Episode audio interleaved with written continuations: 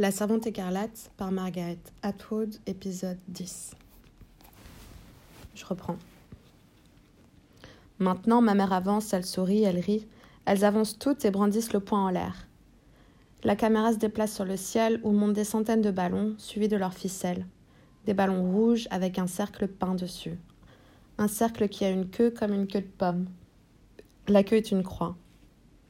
Retour sur Terre, ma mère est perdue dans la foule à présent et je ne la vois plus. Je t'ai eu à l'âge de 37 ans, me disait ma mère. C'était un risque, tu aurais pu être mal formé ou autre chose. Tu étais un enfant désiré, cela oui. Et si tu savais les saloperies que j'ai dû entendre dans certains milieux Ma plus vieille amie, Tricia Forman, m'a accusée d'être nataliste. La connasse. Par jalousie, j'ai pensé. Certaines des autres étaient correctes, mais quand je me suis retrouvée enceinte de six mois, il y en a plein qui se sont mis à m'envoyer des articles qui expliquaient que le taux de malformation congénitale monte en flèche après 35 ans. J'avais bien besoin de cela. Et des trucs sur la difficulté d'être une mère célibataire. Mettez-vous ça où je pense, je leur ai dit. J'ai entrepris quelque chose et j'irai jusqu'au bout. À l'hôpital, ils ont inscrit primipare âgé sur ma fiche. Je les ai vus faire. C'est comme cela qu'on vous désigne quand vous avez un premier enfant à plus de 30 ans. 30 ans, nom d'un chien, connerie, je leur ai dit. Sur le plan biologique, j'ai 22 ans. Je pourrais vous battre à la course quand je voudrais. Je pourrais avoir des triplés et sortir d'ici sur mes deux jambes, pendant que vous en seriez encore à essayer de vous sortir du lit. Quand elle disait cela, elle pointait le menton en avant. Je me souviens d'elle ainsi, le menton en avant, un verre posé devant elle sur la table de la cuisine. Non pas jeune et décidée comme elle l'était dans le film, mais sèche et irascible. Le genre de vieille femme qui ne laisse personne lui carotter sa place dans la file d'attente au supermarché. Elle aimait venir chez moi et prendre un verre pendant que Luc et moi préparions le dîner, et nous dire ce qui n'allait pas dans sa vie, qui glissait invariablement vers ce qui n'allait pas dans la nôtre. Elle avait alors les cheveux gris, bien sûr, elle refusait de les teindre. Pourquoi faire semblant disait-elle. De toute façon, à quoi bon? Je ne veux pas d'un homme chez moi. À quoi servent-ils en dehors de dix secondes qu'il vous faut pour faire la moitié d'un bébé? Un homme, c'est juste une stratégie de femme pour fabriquer d'autres femmes. Ce n'est pas que ton père n'ait pas été un type gentil et tout, mais il n'était pas fait pour la paternité. D'ailleurs, je ne me faisais pas d'illusions là-dessus. Fais juste le boulot et puis tu peux te tirer, j'ai dit. Je gagne correctement ma vie, je peux payer la garderie. Alors il est parti sur la côte et il a envoyé une carte à Noël. Il avait de beaux yeux bleus, pourtant, mais il leur manque quelque chose, même au gars bien. C'est comme s'ils étaient constamment distraits, comme s'ils n'arrivaient pas tout à fait à se rappeler qui ils sont. Ils regardent trop le ciel. Ils perdent le contact avec leurs pieds. Ils n'arrivent pas à la cheville des femmes, sauf qu'ils savent mieux réparer les voitures et jouer au football, tout ce qu'il nous faut pour améliorer la race humaine, pas vrai? C'est ainsi qu'elle parlait, même devant Luc. Cela ne le dérangeait pas, il la taquinait en jouant les machos, il lui disait que les femmes étaient incapables de pensées abstraites, elle se servait un autre verre et lui lançait un sourire. Sale macho, disait-elle. Ce qu'elle est cocasse, me disait Luc, et ma mère prenait l'air rusé, presque sournois. C'est mon droit, disait-elle. Je suis assez vieille. J'ai déjà donné. J'ai l'âge d'être cocasse si ça me plaît. On te presserait le nez qu'il en sortirait encore du lait. Cochonné, j'aurais dû dire. Quant à toi, me disait-elle, tu es juste un retour de flamme, un feu de paille, l'histoire m'absoudra. Mais elle ne tenait pas de pareils propos avant d'avoir bu son troisième verre. Vous, les jeunes, vous n'appréciez rien, disait-elle. Vous ne savez pas ce que nous avons dû subir juste pour vous amener où vous en êtes. Regarde-le à couper ses carottes. Est-ce que vous savez sur combien de vies de femmes, sur combien de corps de femmes les chars d'assaut ont dû rouler juste pour arriver où nous sommes? Faire la cuisine est mon passe-temps, disait Luc. Cela m'amuse. Passe-temps, passe-partout, disait ma mère. Pour moi, tu n'as jamais besoin de trouver des excuses. Il fut un temps où tu n'aurais pas eu le droit d'avoir ce genre de passe-temps. On t'aurait traité de pédale. Allons, mère, disais-je. Ne nous disputons pas pour des riens.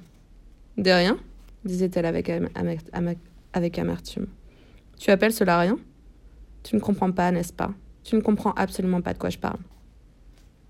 Parfois elle pleurait, j'étais si seule, disait-elle. Tu n'as pas idée à quel point j'étais seule. Et j'avais des amis, c'était une chance, mais j'étais seule quand même.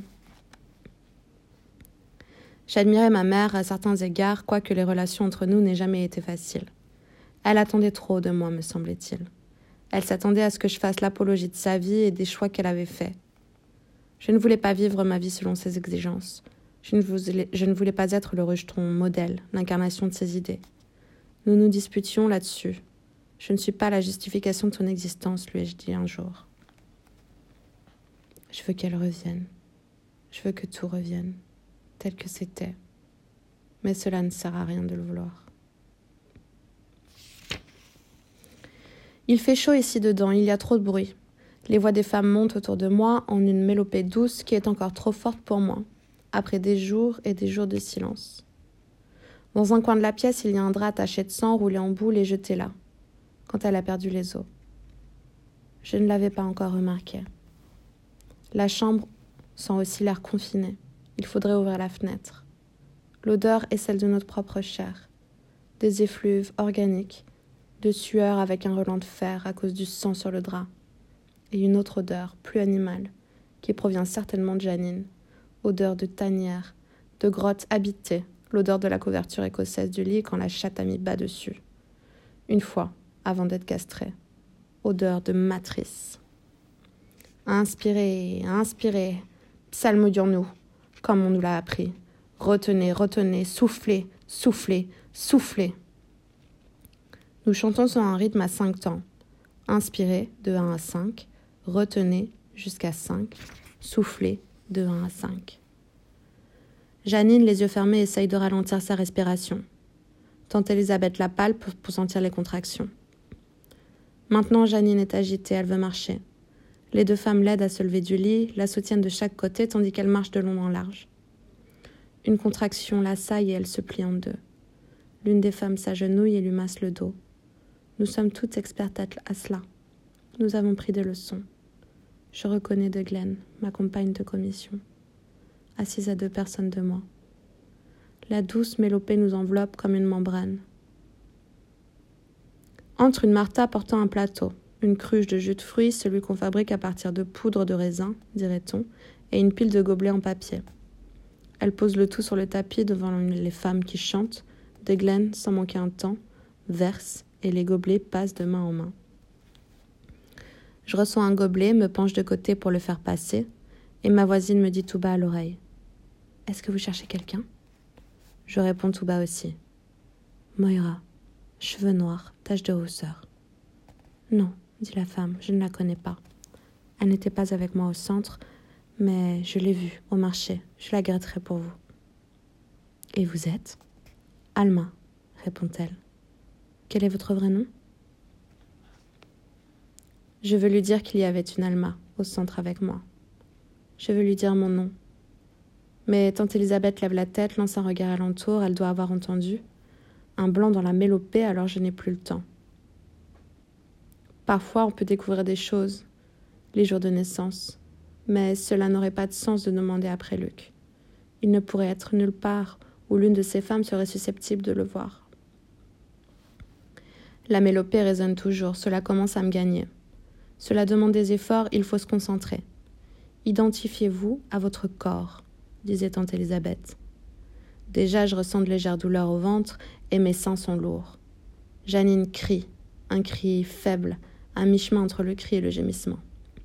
C'est le travail qui commence, dit tante Elisabeth. L'une des assistantes éponge le front de Janine avec un linge humide. Janine transpire à présent, ses cheveux s'échappent par mèche de la bande élastique.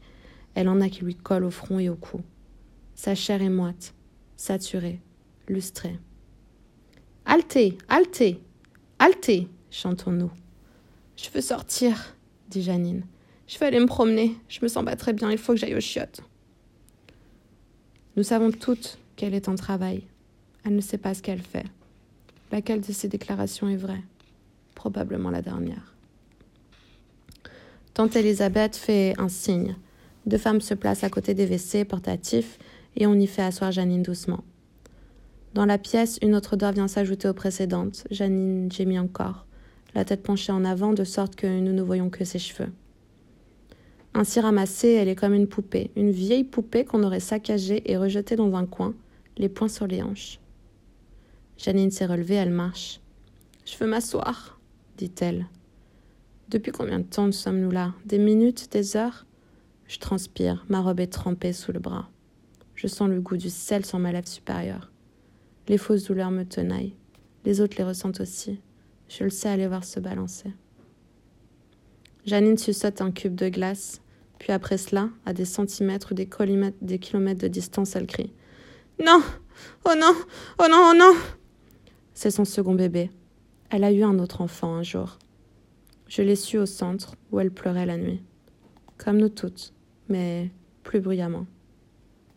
Alors elle devrait se souvenir de ceci, de ce que cela fait, de ce qu'il attend. Mais qui arrive à se rappeler la douleur une fois qu'elle est passée? Tout ce qu'il en reste est une ombre, pas même dans l'esprit, mais dans la chair. La douleur marque, mais trop profondément pour que cela se voie. Loin des yeux, loin du cœur. Quelqu'un a corsé le jus de raisin. Quelqu'un a subtilisé une bouteille en bas. Ce ne sera pas la première fois à ce genre de réunion, mais ils fermeront les yeux. Nous aussi, nous avons besoin de nos orgies. Baissez les lumières, dit tante Elisabeth. Dis-lui qu'il est temps. Quelqu'un se lève, va vers le mur, la lumière dans la chambre devient tamisée et tourne au crépuscule. Nos voix faiblissent et se transforment en un chœur de grincement, de murmures rauques, comme des sauterelles, la nuit dans un champ. Deux quittent la pièce. Deux autres conduisent Janine à la chaise d'accouchement, où elle s'assit sur le plus bas des deux sièges. Elle est plus calme à présent. L'air passe régulièrement dans ses poumons. Nous nous penchons en avant, crispés, les muscles du dos et du ventre endoloris par la tension. Cela vient. Cela vient comme un clairon, un appel aux armes, comme un mur qui s'effondre. Nous le sentons comme une lourde pierre qui se meut vers le bas, attirée vers le bas, à l'intérieur de nous. Nous croyons que nous allons éclater. Nous nous étreignons les mains, nous ne sommes plus uniques. L'épouse du commandant fait irruption, dans sa ridicule chemise de nuit en coton d'où dépassent ses jambes maigrichonnes. Deux des épouses, en robe et voile bleu, la soutiennent par les bras comme si elle en avait besoin. Son visage arbore un petit sourire pincé comme une hôtesse lors d'une soirée qu'elle aurait préféré ne pas donner. Elle escalade la chaise d'accouchement, s'assit sur le siège qui est derrière et la surplombe, de sorte que Janine se trouve encadrée par elle. Ses jambes décharnées pendent de chaque côté comme des accoudoirs d'un fauteuil biscornu. Chose saugrenue, elle porte des chaussettes de coton blanc et des pantoufles d'intérieur, bleues, faites d'une matière pelucheuse comme les housses de siège de WC. Mais nous n'accordons aucune attention à l'épouse. C'est à peine si nous la voyons, nos regards sont fixés sur Janine. Dans la lumière tamisée, vêtue de sa robe blanche, elle miroite comme la lune ennuagée. Elle gémit maintenant dans l'effort. Poussez, poussez, poussez murmurons-nous. Détendez-vous, haltez, poussez, poussez, poussez. Nous sommes avec elle, nous sommes identiques à elle, nous sommes ivres. Tante Elisabeth s'agenouille, elle tient une serviette déployée pour recevoir le bébé. Voici le couronnement. La gloire, la tête, violette et maculée de yogourt, comme une poussée. Et il glisse, luisant de liquide et de sang dans notre attente. Oh, joie. Nous retenons notre souffle tandis que tante Elisabeth l'examine. C'est une fille, pauvre, petite.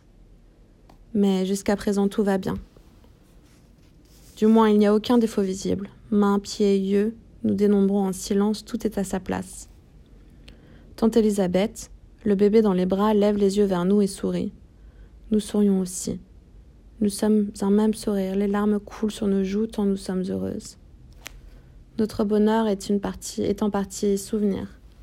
Ce que je me rappelle, c'est Luc, avec moi à l'hôpital, debout près de ma tête, à me tenir la main, vêtu de la blouse verte et du masque blanc qu'on lui avait donné. Oh, oh mon Dieu, disait-il avec des soupirs émerveillés. Cette nuit-là, il n'a pas pu fermer l'œil, a-t-il dit, tellement il était surexcité. Tante Elisabeth lave doucement le bébé. Il ne pleure pas beaucoup, il se tait. Aussi, silencieusement que possible, pour ne pas l'effrayer, nous nous levons, nous massons autour de Janine, à la serrer, la caresser, elle pleure elle aussi. Les deux épouses en bleu aident la troisième, l'épouse de la maison, à descendre du tabouret et à gagner le lit où elle l'allonge et l'aborde. Le bébé, maintenant baigné et tranquille, est posé cérémonieusement dans ses bras. Les épouses arrivent d'en bas en foule à présent, se poussent au milieu de nous, nous écartent. Elles parlent trop fort. Certaines d'entre elles tiennent encore leur assiette, leur tasse à café, leur verre de vin. Certaines mastiquent encore, elles se groupent autour du lit. La mère et l'enfant à roucouler et à congratuler.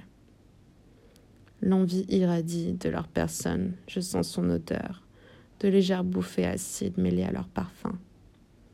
L'épouse du commandant baisse les yeux sur le bébé comme si c'était un bouquet de fleurs, quelque chose qu'elle aurait gagné, un trophée.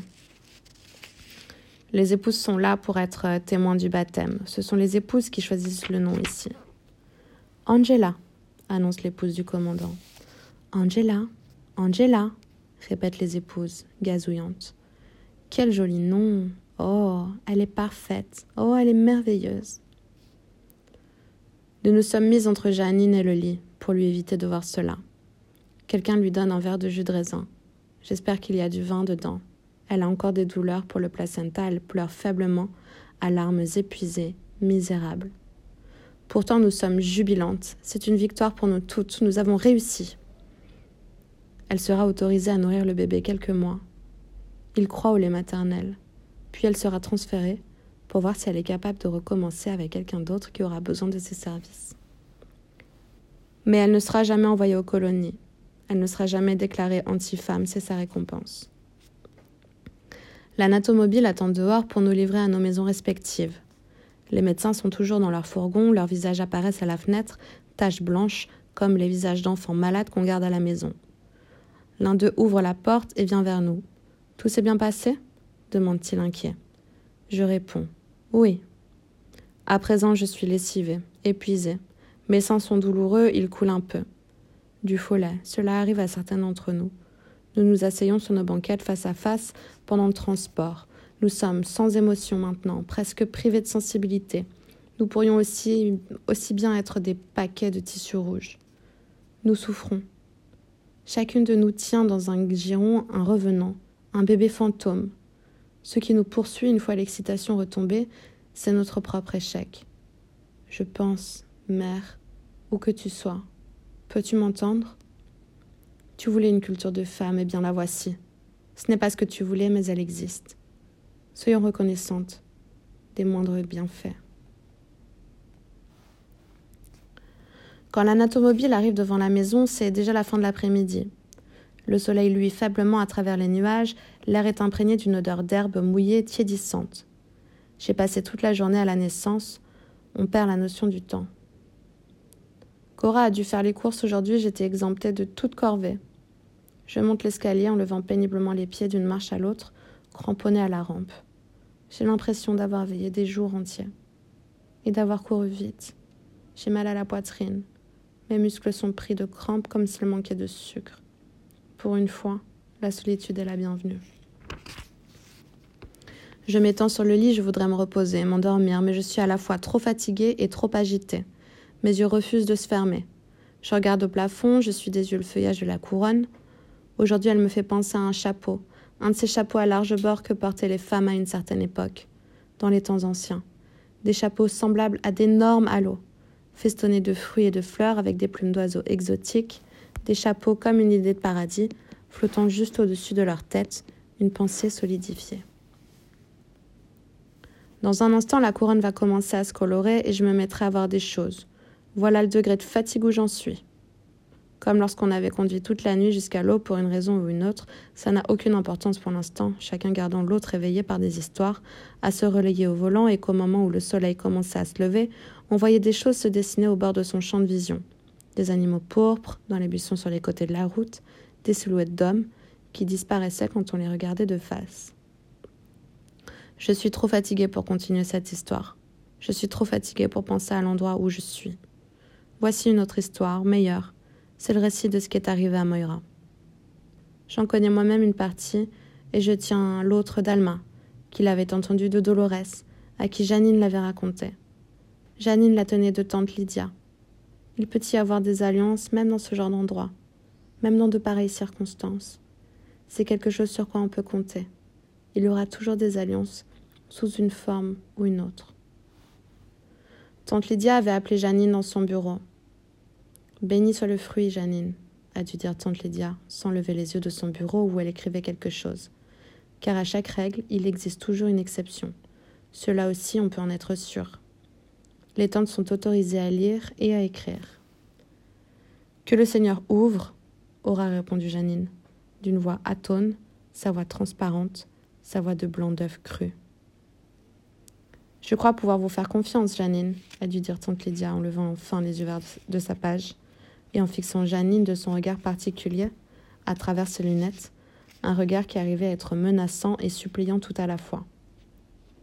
Aidez-moi, disait ce regard, nous sommes toutes dans le même bain.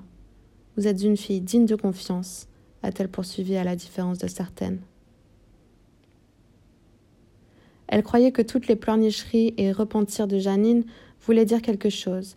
Elle croyait que Janine avait été mariée, que c'était une véritable croyante. Mais en ce temps-là, Janine était comme un chiot qui a reçu trop de coups de pied venant de trop de gens au hasard. Elle se serait roulée par terre pour n'importe qui, aurait dit n'importe quoi juste pour un instant d'approbation. Alors Janine a dû dire Je l'espère, tante Lydia. J'espère être devenue digne de votre confiance, ou quelque chose d'analogue. Janine, a dit tante Lydia, il s'est passé quelque chose de terrible. Janine regardait le plancher. De quoi qu'il puisse agir, elle savait qu'elle n'emporterait pas le blâme. Elle était irréprochable. Mais à quoi cela lui avait-il servi euh, dans le passé d'être irréprochable? Alors elle se sentait quand même coupable et sur le point d'être punie. Êtes-vous au courant, Janine? a demandé doucement tante Lydia. Non, tante Lydia, a dit Janine. Elle savait qu'à ce moment-là, il fallait lever son visage, regarder tante Lydia droit dans les yeux. Au bout d'un instant, elle y parvint. Parce que si vous l'étiez, vous me décevriez beaucoup, dit tante Lydia. Le Seigneur m'est témoin, dit Janine dans un, étalage de ferveur. Tante Lydia s'octroya l'une de ses pauses. Elle tripotait son stylo. Moira n'est plus des nôtres dit-elle enfin. Oh dit Janine. Elle était indifférente à cette nouvelle. Moira n'était pas de ses amies. Était-elle morte? Elle questionna un instant plus tard. Alors tante Lydia lui a raconté l'histoire. Moira avait levé la main pour aller aux toilettes pendant les exercices. Elle était sortie. Tante Elisabeth était de service aux toilettes. Elle se tenait devant la porte comme d'habitude. Moira est entrée, un moment plus tard, elle a appelé tante Elisabeth. La cuvette débordait. Tante Elisabeth pouvait-elle venir la réparer? Il est vrai que les WC débordaient parfois. Des personnes anonymes y fourraient des paquets de serviettes hygiéniques précisément pour obtenir ce résultat. Les tantes s'étaient ingéniées à trouver un moyen à toute épreuve pour éviter cela, mais les crédits manquaient et elles n'avaient pas réussi à imaginer comment garder le papier hygiénique sous clé. Peut-être faudrait-il le placer sur une table à l'extérieur des toilettes et distribuer une ou plusieurs feuilles à chaque personne à l'entrée. Mais cela c'était pour l'avenir. Il faut un moment pour corriger des failles dans tout ce qui est nouveau. Tante Elisabeth, sans soupçonner le danger, est entrée dans les toilettes. Tante Lydia dut reconnaître que c'était un peu irréfléchi de sa part. Et pourtant, elle y était allée pour réparer les WC à plusieurs occasions sans subir de mésaventures. Moira n'avait pas menti, de l'eau ruisselait sur le sol, ainsi que plusieurs morceaux de matière fécale, en désagrégation. Ce n'était pas agréable, et tante Elisabeth était contrariée. Moira s'est écartée poliment, et tante Elisabeth s'est précipitée dans le cubicule, indiqué par Moira, et s'est penchée sur le fond de la cuvette. Elle comptait soulever le couvercle de porcelaine et tripoter le mécanisme intérieur, flotteur et bonde. Elle avait les deux mains sur le couvercle lorsqu'elle a senti un objet dur et pointu, et peut-être métallique lui piquer les côtes par derrière. Ne bougez pas, a dit Moira. Sinon, je l'enfonce jusqu'au bout. Je sais où, je vous percerai le poumon. Elles ont découvert par la suite qu'elle avait démonté l'intérieur de l'un des, WC et retiré le long levier effilé, la pièce qui est fixée à la poignée par un bout et à la chaîne par l'autre. Ce n'était pas trop difficile à faire si l'on sait s'y prendre, et Moira avait des connaissances de mécanique. Elle réparait elle-même sa voiture en cas de panne mineure. Peu après ces événements, les toilettes furent équipées de chaînes pour maintenir les couvercles. Et quand elles débordaient, il fallait longtemps pour les ouvrir. Cela nous a valu plusieurs inondations. Tante Elisabeth ne pouvait pas voir ce qui lui piquait le dos. Et tante Lydia dit tante Lydia. C'est une femme courageuse. Oh oui, fit Janine. Mais pas téméraire, acheva tante Lydia en fronçant légèrement les sourcils. Janine s'était montrée trop, enthousiaste, ce qui, parfois une autre, ce qui est parfois une autre façon de nier. Elle a fait ce que Moira disait, poursuivit tante Lydia. Moira s'est emparée de son aiguillon de bétail et de son sifflet, qu'elle l'a obligé à décrocher de sa ceinture. Puis elle lui a fait dégringoler l'escalier jusqu'au sous-sol. Elles étaient au premier étage, donc il n'y avait que deux volets d'escalier à négocier. Les classes étaient en cours, si bien qu'il n'y avait personne dans les couloirs. Elles ont vu une autre tante, mais elle était à l'autre bout du couloir et ne regardait pas de leur côté à ce moment-là. Tante Elisabeth aurait pu crier, mais elle savait que Moira ferait ce qu'elle a dit. Moira avait mauvaise réputation.